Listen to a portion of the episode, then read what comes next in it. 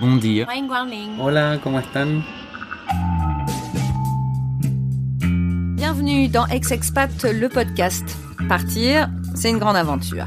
Découvrir un pays, rencontrer une culture, on, on s'y prépare souvent avec soin. Curieusement, le retour semble bien plus évident, on se dit qu'on rentre chez nous et que tout sera comme avant. Pourtant, c'est une aventure à part entière et tout ne se passe généralement pas comme prévu. Je m'appelle Marjorie Murphy, je suis journaliste et ex-expat. J'ai vécu 10 ans au Canada, à Toronto, et je suis rentrée en France. Cette expérience plus chaotique qu'anticipée a donné naissance à ce podcast. À travers des témoignages d'ex-expats et d'experts, on va essayer de vous donner les clés d'un retour serein en France, du choc du retour au travail, de la famille au manque, sans oublier les petits conseils administratifs indispensables à un bon retour. Épisode 4, le travail, deuxième partie. Cette semaine, retour sur le travail. Donc, je vous le disais, il y a un mois dans la première partie, l'emploi, c'est tout de même une des clés pour un bon retour.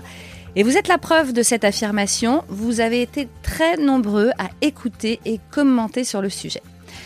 Alors cette semaine, les expériences de nos ex-expats, eh ben, elles peuvent paraître euh, toutes tracées, hein, dans les cases, à la française, comme on dit.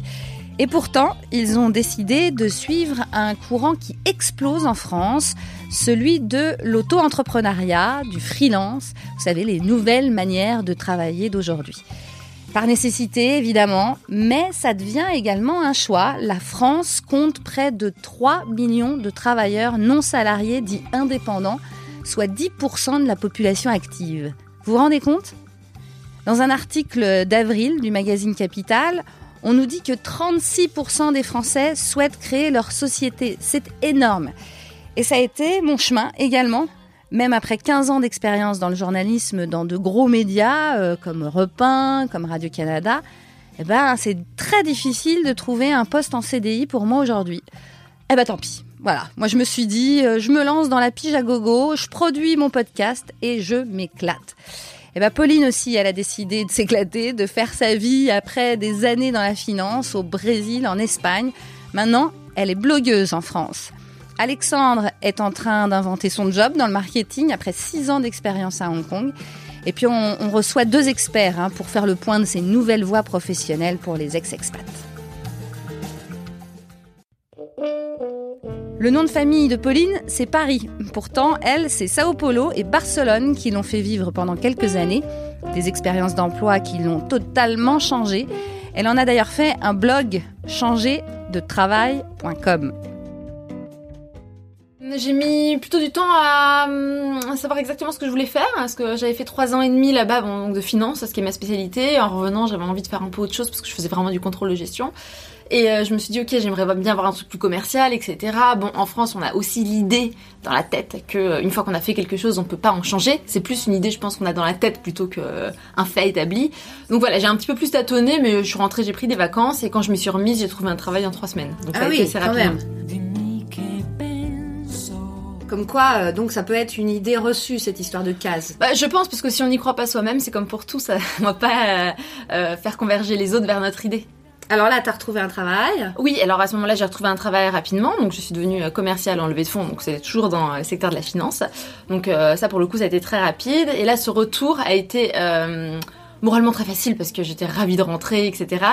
Administrativement plus compliqué, peut-être comme pour tout le monde, parce que moi, je suis partie au Brésil à fleur au fusil, voilà, et en rentrant, un nouveau monde s'est ouvert à moi, notamment bah, pour la recherche d'appart, etc. Et là, recomprendre les codes parisiens du plutôt du monde du travail, parce qu'au final, j'avais été que stagiaire ou apprenti en France et là c'était mon premier euh, entre guillemets CDI et euh, voilà il fallait que je m'habitue à mon propre pays et moi j'étais un peu brésilianisée. Et alors, ça veut dire quoi Bah, Ça veut dire que, euh, par exemple, euh, il y a une frontière entre privé et public au travail. Au Brésil, ça n'existe pas. Euh, par exemple, il n'y a pas de distance au pouvoir au Brésil. euh, même si c'est ton PDG, euh, tu peux lui taper dans le dos, lui faire une blague et lui dire tu. Et ça ne- n'entachera en rien ton image et tu seras toujours aussi professionnel. En France, on se met beaucoup la pression sur ce qu'il faut dire, pas faire, pas faire. Oh mon Dieu, oh si je dis telle chose, je vais pas paraître professionnel. Enfin, il y, a- il y a tout un mythe. Et toi, ça t'a pesé Bon, ça m'a pas pesé, mais c'était drôle de réapprendre, quoi. C'était juste un... Il y a des moments où je pense que j'ai peut-être fait des faux pas, c'était juste euh, amusant, quoi. Ça m'a pas pesé plus que ça, mais c'est vrai qu'il fallait que je réapprenne tout. Là, tu as continué un peu à travailler en France. Tout à fait. Et puis il y a quelque chose qui a fait que c'était fini, quoi. Il fallait, passer à autre chose. C'est ça, c'est ça. C'est que j'ai fait un an en tant que commercial. Alors là, je faisais commercial en marketing. Enfin, comme quoi, en autre idée reçue, on peut absolument pas changer. Bah, moi, j'avais 28 ans, j'avais jamais rien vendu à personne et, euh, on m'a fait confiance euh, pour euh, vendre un logiciel en marketing digital. Enfin voilà, j'y connaissais absolument rien. Donc c'était une super expérience, mais il y a un moment où j'ai senti que c'était pareil. J'en avais fait le tour j'ai entre guillemets augmenté mon niveau commercial, mais je me voyais pas évoluer là-dedans. Donc je me suis dit, ok, on va prendre un peu de recul, on va prendre un peu de hauteur et je vais mettre un peu de vide dans ma vie pour voir ce qui va arriver. Alors alors ce qui est arrivé, c'est que j'ai commencé à écrire un blog qui s'appelle changer-de-travail.com euh, parce que je me suis rendu compte que mon entourage, amis, famille, etc., euh, des fois se sentait un peu prisonniers d'eux-mêmes ou osaient juste pas. On avait plein d'idées reçues. on a plein de, codes sociaux dans la tête et au final, bah, juste euh, ouvrir les portes, c'est simple quand on a une bonne intention, quand on est sincère et quand on sait exactement ce qu'on veut. Donc je me suis juste dit, j'ai envie de m'exprimer parce que j'avais eu peu de côté créatif dans tous mes jobs, ça me manquait. Et euh, j'ai commencé à écrire par rapport à ça, par rapport à changement de travail, puis après changement de pays, puis après dépassement des, des peurs, puis après je me suis dit bah, peut-être les personnes qui veulent partir de rien et devenir commercial. Après j'ai eu pas mal d'amis d'amis qui m'ont demandé des conseils pour vendre aux entreprises quand ils étaient entrepreneurs. Donc enfin voilà, j'écris euh, tout ce qui me passe par la tête autour de ça. Euh, ça marche? oui, j'ai pas mal de bons retours, j'ai pas mal de lecteurs, mais voilà, c'est qu'un début, un premier pas. je sais pas encore exactement vers quoi je me dirige, mais en tout cas, c'était un premier élan. Mais c'est là où tu te rends compte qu'il y a quand même une éducation à faire euh, par rapport à ces, ces, changements de travail, ce côté un peu rigide en France? Oui, euh, je dirais que le changement commence par soi, en fait, parce que quand on est libre, euh, nous, dans notre tête, au final, on arrive à convaincre les autres qu'on est libre. Et pourtant, moi, c'était un milieu quand même qui n'était pas le plus souple du monde, je pense, a priori, la finance. Et, et ça a marché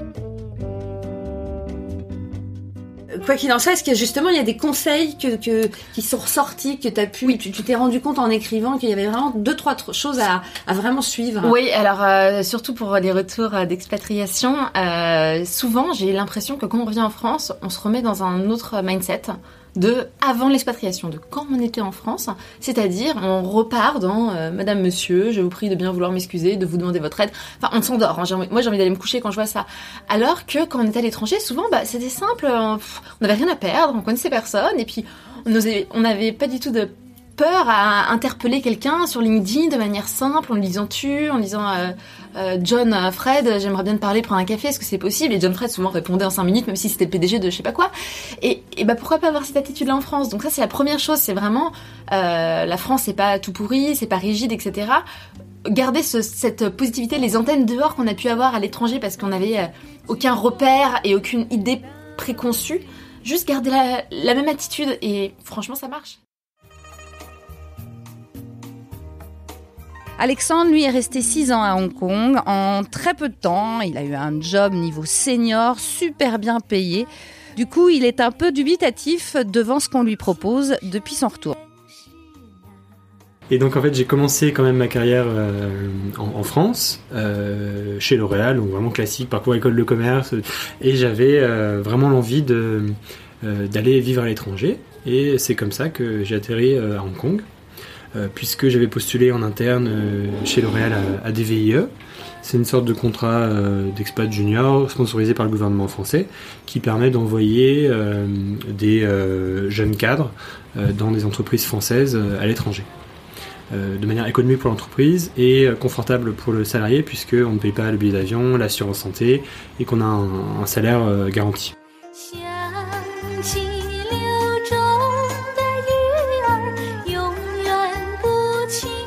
Une première semaine un peu difficile euh, à Hong Kong où bah forcément on se pose la question pourquoi est-ce que je suis parti?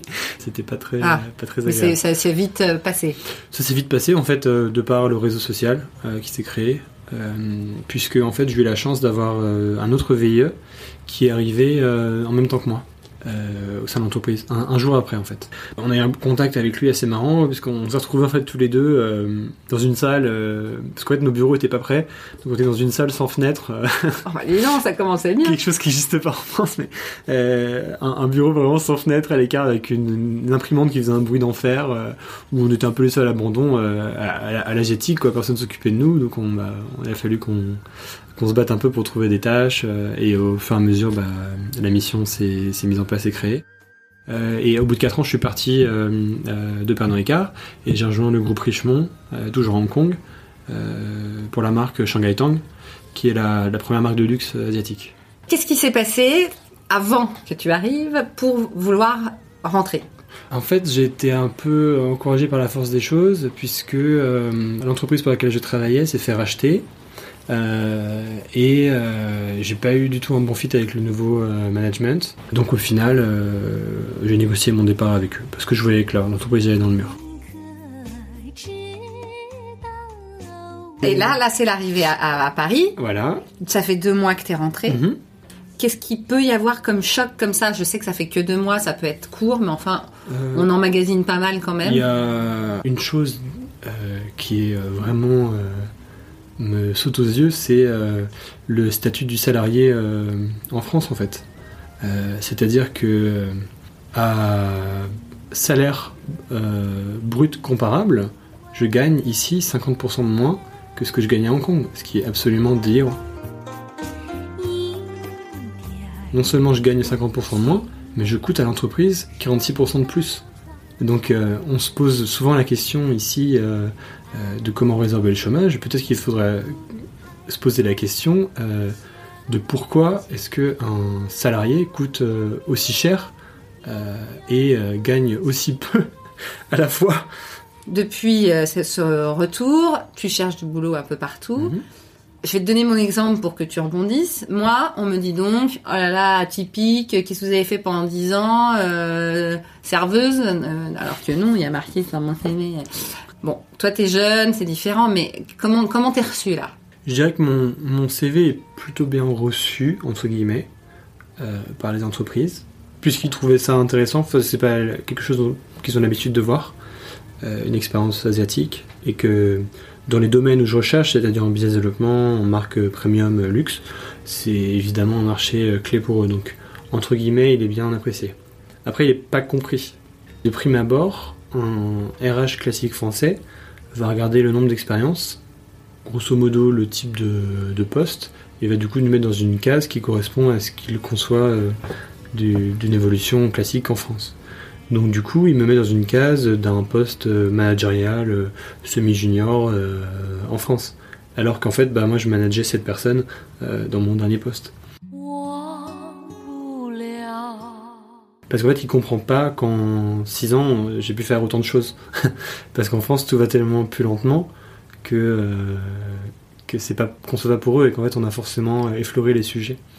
Donc au final, euh, il y a deux, euh, deux manières de, voir les choses, hein, mais qui, est comme tout dans la vie. Soit on, se renferme sur soi et on dit tout le monde est con, moi je suis meilleur, euh, et, on galère parce que du coup on n'arrive pas à faire de compromis, ou bien on va faire un compromis en, prenant quelque chose qui ne nous correspond pas vraiment, ou bien on va revenir dans le pays duquel on vient. Et euh, je pense qu'on passe par différentes phases, hein, dont celle-ci. Mais moi en fait là j'essaie euh, du coup d'aller un peu de l'avant. Alors déjà de faire des choses à fond, donc bien, euh, de pousser vraiment les pistes euh, les plus intéressantes que j'ai. Et, j'arrive quand même à avoir accès à certaines pistes intéressantes, même s'il y en a peu. Et euh, si ces pistes-là, bah, j'ai décidé de créer mon propre job en fait. et je continue à contacter plusieurs petites marques françaises qui sont en plein développement pour créer un pool de marques et, et, les développer à l'étranger. Et ça les intéresse et ça les intéresse, oui, pour l'instant. Enfin, certaines. Donc là, j'essaie de, constituer ça. On va voir si ça marche. Si les autres postes plus seniors fonctionnent, je prendrai les postes plus seniors. Si ça marche pas, je me construis une solution euh, de secours que j'espère euh, pérenne. Antoine Vernol a longtemps été expat lui aussi. Il est rentré il y a plus de dix ans. Et l'expérience de VIE, donc volontaire international pour entreprendre, qu'a eu Alexandre, vous l'avez entendu, eh bien, il la connaît bien. Il est le président fondateur du club VIE qui regroupe 14 000 membres et pour lui, c'est évidemment un énorme tremplin. Il y a plein de boîtes qui, euh, un, recrutent justement dans des, euh, dans des viviers de ce qu'on nous on appelle chez nous le, premier réseau de talents internationaux, puisque contrairement à une école, nous on a une variété de, de formations et de profils qui fait qu'on dont dont le seul dénominateur commun euh, et que tout le monde, tous les gens qui sont là ont eu une, expérience euh, validée, réussie à l'étranger euh, significative, c'est-à-dire en, en, en, moyenne au moins 18 mois et, pour beaucoup davantage. Donc, donc les, entreprises qui ont besoin de ce genre de profil, qu'on peut décrire comme atypique, etc., mais qui en tout cas ont un espèce de tropisme international, elles, elles s'y trompent pas. Elles viennent, elles viennent regarder chez nous parce qu'elles en ont besoin, qu'on cherche des ingénieurs ou qu'elles cherchent des commerciaux, ou qu'elles cherchent des, explorateurs ou des défricheurs ou des gestionnaires de business unit, etc., etc. Après, il y a celles qui cherchent dans ce, dans notre réseau, et puis il y a celles qui ont intégré la démarche du VIE, donc très tôt, dans leur politique RH, et donc qui euh, font un stage avec quelqu'un, de ces, de ces stagiaires, une proportion ira euh, euh, reviendra dans l'entreprise, dans une de ses filiales, autrement sous une autre forme et, parfois sous la forme d'un VIE. Et pour les VIE réussis, euh, on les conserve et on les fait, euh, on les fait grandir dans le dans le dans l'entreprise, dans ses filiales et dans ses dans ses représentations à l'étranger, pour arriver finalement assez vite à des profils du coup plutôt jeunes et un peu atypiques qui euh, qui vont aller euh, gérer une filiale, une business unit, puis une zone, etc.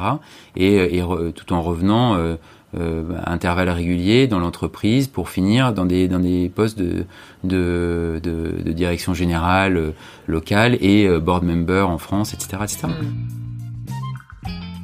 Donc euh, donc il y a une vraie il y a, y a, aussi une vraie logique proactive et positive dans cette dans, dans, dans cette identification de, de, de, de, ces talents et des potentiels. Mm. Donc ça n'est pas que peine perdue. Euh, non, bien sûr, mais il y a quand même. Alors, si on n'est pas non, etc. Euh, c'est pas toujours évident. Par contre, de se retrouver euh, parce qu'on est un peu considéré comme euh, bon. Ouais, mais du coup, du coup, euh, du coup, reprenons notre destin en main. Faisons le constat qu'il y a cette, ce décalage et, et, retournons les choses. Si euh, si tu ne me reconnais pas comme étant à, ma, juste valeur ou à ce que je pense être ma juste valeur, eh bien, euh, tu vois, quittons-nous nos amis, j'arrête de parler avec toi, je vais à côté et, euh, je veux, et du coup, je demande, voilà, je, je me renseigne, comment est-ce que tu me considères, est-ce que tu es prêt à me faire confiance sur tel truc? Et si c'est oui, à ce moment-là, on repart ensemble. Caroline Degrave est elle aussi une ex-expat, mais également une spécialiste en ressources humaines. Après avoir travaillé des années pour de grands groupes, elle a créé carolinedegrave.com, son entreprise d'accompagnement professionnel à distance, au service des cadres en France, mais aussi des cadres en expatriation. Elle nous donne des pistes pour ceux qui réfléchissent à leur orientation de carrière après le retour je les accompagne sur du développement professionnel, donc euh, de l'orientation, savoir ce qu'ils ont envie de faire. Ensuite, je les accompagne sur de la mobilité interne et donc beaucoup, beaucoup de, retours d'expatriation, parce que là, c'est extrêmement compliqué. C'est compliqué parce que c'est aussi compliqué pour les entreprises, c'est-à-dire qu'il n'y a pas comme ça un poste qui va être se libérer au 30 juin, qui, qui correspond pile poil à la compétence de la personne, etc. Donc c'est un peu, un peu rigide, cette date de fin de contrat, elle est compliquée. Euh, c'est en général difficile pour les entreprises d'anticiper très très euh, à l'avance, alors que le collaborateur de son côté, il a, il a un prochain poste, euh, une nouvelle géographie, des écoles, une famille, enfin voilà. Donc, puis surtout en expatriation, on change énormément. On se développe beaucoup, on a plus d'autonomie et donc là, voilà, on se révèle et donc on, on, on a envie d'autre chose et on est capable de faire d'autres choses. Sauf qu'en fait, au siège en France, par exemple, si c'est en France, c'est très difficile pour l'entreprise de mesurer combien on a changé et comment est-ce qu'on a évolué. Donc déjà, euh, euh, il faut aussi soi-même changer sa posture. Puis après, on s'est éloigné de son réseau.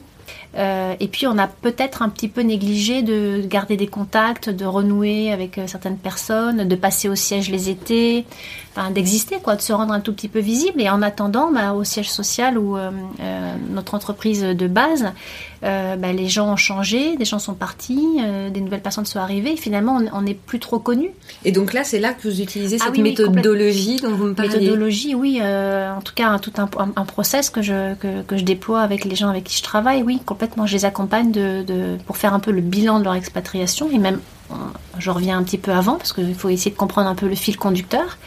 On va réfléchir aussi ensemble à ce qui ferait sens comme prochain poste. Et puis surtout, on les, on l'étoffe, on les, on les, on les taille, c'est-à-dire le pourquoi du comment. Et puis euh, je, les, je les prépare en fait. Je les prépare euh, à refaire, on va même refaire un CV, même si c'est en interne. hein. On va travailler la communication, euh, ce qu'ils vont dire. Et puis après, c'est très tactique, c'est les approches. Qui est-ce qu'on aborde? Est-ce que c'est le RH, lequel, l'opérationnel, etc. Et puis les emails, etc. Donc je suis vraiment en partenariat. C'est euh, vraiment, euh, il y, a, y a y un côté euh, binôme et, et je les accompagne jusqu'à ce que- ce qu'ils y arrivent. Alors parfois c'est pas un poste, parfois ça va être une mission euh, intermédiaire, mais qui va mener sur le bon poste, etc. Mais euh, voilà, je suis vraiment à côté. Pour ceux qui écoutent, euh, ils sont pas tous cadres, ils sont pas tous euh, à revenir en tant qu'expat, ils peuvent être des immigrés. Est-ce que vous avez, parce que là vous n'allez pas nous donner toute votre méthodologie, sinon Bah non. ça, ça, ça- c'est- il, faut, il faut aller chez vous dans ce cas. Mais, mais quelques un ou deux conseils de ce que vous utilisez vous pour arriver à, à peut-être décrocher un job ou tout au moins aller vers des entreprises. Il y aurait- il y aurait plein de choses, mais je pense que le plus important, c'est d'être au clair sur son histoire, hein, savoir se présenter et raconter ce qui s'est passé, et ça de façon assez synthétique. Euh, moi, ce que je constate, euh, en tout cas pour les gens qui sont dans, dans l'entreprise, en général, quand ils parlent de leur expatriation, ils vont dire ah c'était pff, c'était super dur, euh, les gens euh, sur place euh, n'avaient pas le niveau, il a fallu recruter, c'était compliqué, etc. Et en fait, c'est comme des petites anecdotes. Et en fait, c'est pas du tout de la façon dans laquelle il faut, il faut aborder le sujet. hein. Il faut, faut, faut se créer une histoire, mais véritable, hein, bien sûr. Mais voilà, le contexte quand j'y suis allée, c'était ça. Voici ce que j'ai fait, voici ce que j'ai développé, voici ce qui m'a attiré, voici ce que je cherche maintenant, etc. Alors bien sûr, beaucoup mieux dit que ça, mais mais ne pas rester un peu sur, ne pas survoler quoi, hein, et sur des petits sujets qui vont pas. Et euh, peut-être le CV, ça c'est très CV important ou pas? Ah non, oui, c'est important, surtout si on rentre en France. Le, le CV, ça reste un, un outil euh, qui, qui reste incontournable, hein, moi je trouve. Euh, L'idée, c'est pas de calquer tout ce qu'on a fait sans que ça fasse du sens. Hein, c'est pas, on n'étale pas la confiture. Par contre, il faut être au clair sur ce qu'on cherche et il faut aligner son CV dans ce sens-là. Quitte à des fois enlever certaines réalisations qu'on aurait pu faire, etc. Faut pas les marquer pour les marquer. Faut que quand on le, qu'on regarde, quand la personne reçoit son CV, la- le CV de la personne, le poste qu'elle recherche doit être une évidence. Hein, c'est un peu ça qu'il faut viser. Les personnes qui n'ont pas travaillé en expatriation, moi je trouve qu'il faut les assumer ces périodes-là. Parce qu'il y, a- plein de choses qui se passent, même si on n'a pas travaillé. On a découvert des gens, s'est adapté, parfois il y a eu des associations, parfois on a fait du bénévolat, parfois on s'est consacré, enfin on a, on a, on a grandi la famille. Il y a des tonnes de choses. hein, voilà. Donc ça, il faut, aller il faut y réfléchir et, et ça peut faire une ligne sur un CV. Il n'y a pas de souci. Parce qu'après, on, on- en parle, on discute, quoi. Ça vient, ça vient juste comme un support. D'accord? Faut, faut, voilà, faut l'enrober, son expatriation. faut l'apprécier, il faut en faire quelque chose. Parce que les gens sont curieux, au fond. La grosse difficulté, euh, et je l'ai vécu, c'est souvent que la France reste un pays où on est dans des cases, où on nous met dans des cases. Comment on arrive à, à ce que ça nous énerve pas. Ça, on sait pas, mais, mais surtout à, à faire comprendre qu'on que, justement dans les pays où on était, euh, il n'y avait pas de cases et qu'on peut très bien faire une chose puis une autre. Est-ce que ça c'est possible de faire comprendre ça euh, en France aujourd'hui? Oui, mais euh, bon, si on est dans, le cadre d'une recherche d'emploi, c'est compliqué si on, recherche de façon un petit peu ancienne, c'est-à-dire avec un poste qui est ouvert, auquel on va postuler, on a une lettre de motivation, etc. C'est-à-dire que là, on n'a pas la chance de pouvoir parler. C'est-à-dire que quand on est dans, nos situations, on peut le faire si on utilise le réseau.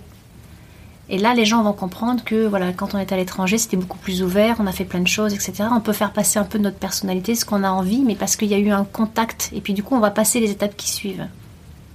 Parce que si on reste à postuler, à envoyer un CV, une lettre, en fait, on n'a pas la place de faire passer un peu tous ces messages-là que quand on était à l'étranger, c'était beaucoup plus ouvert, etc. Qu'on a fait plein de choses, ça se voit peut-être pas, etc. Euh, donc en fait, il faut changer son approche pour se donner la chance de pouvoir communiquer. Quoi. Il faut de l'échange. hein. Il faut pouvoir. euh, euh, Enfin, faut s'offrir le temps où on peut parler un peu ce qu'on a fait, comment c'était et ce qu'on veut. Les femmes Oui, ou les hommes, oui, conjoints ou conjoints. oui, parce qu'il y en a. hein. Parce qu'il y en a, exactement. Euh, ça, ça peut être compliqué parce que parfois, comme vous le disiez tout à l'heure, ils n'ont pas trouvé de travail sur place. C'est-à-dire que ça peut être quelques années où ils ont fait du bénévolat, etc., mais qui, où il n'y a pas eu de travail, puis ils reviennent en France, et puis, bizarrement d'ailleurs, là, ils vont, se ils vont vraiment chercher du travail. Il y a moyen de, faire, de faire les choses en deux temps. Hein. C'est-à-dire que, euh, justement, moi, la période d'expatriation, si elle n'a pas la possibilité de travailler vers la fin, les, derniers six mois, ça vaut le coup de faire un point de là où on en est, c'est-à-dire des, de, professionnels sur ce qu'on a fait avant, et puis sur son expatriation, sur ce qu'elle est, et sur qui on est aussi, parce qu'on rajoute aussi un peu de, personnel, hein. et, après on peut en dresser un projet. Et c'est-à-dire que le retour, ça va pas forcément être tout de suite attaqué avec une recherche de poste, mais ça va être quelque chose de transitoire, parce que peut-être qu'il y aura une envie de formation, peut-être qu'il y aura une envie de reconversion, et il y a d'autres choses qui vont, qui vont naître. Et donc, du coup, quand les, conjointes, elles rentrent, parfois, elles peuvent euh, bah, se mettre sur, complètement sur autre chose. Merci d'avoir écouté Ex-Expat le podcast. Cet épisode a été réalisé par toute une équipe à l'image de ce podcast international. Ma co-réalisatrice, Laurie Martinez, est américaine. Notre directeur artistique et graphiste Kunal Balou est mauricien. Notre compositeur Leandro Gufanti est lui argentin. Vous pouvez écouter tous les épisodes sur iTunes et toutes les applications podcast. Et bien sûr, si vous avez aimé, n'oubliez pas de nous mettre beaucoup d'étoiles sur iTunes.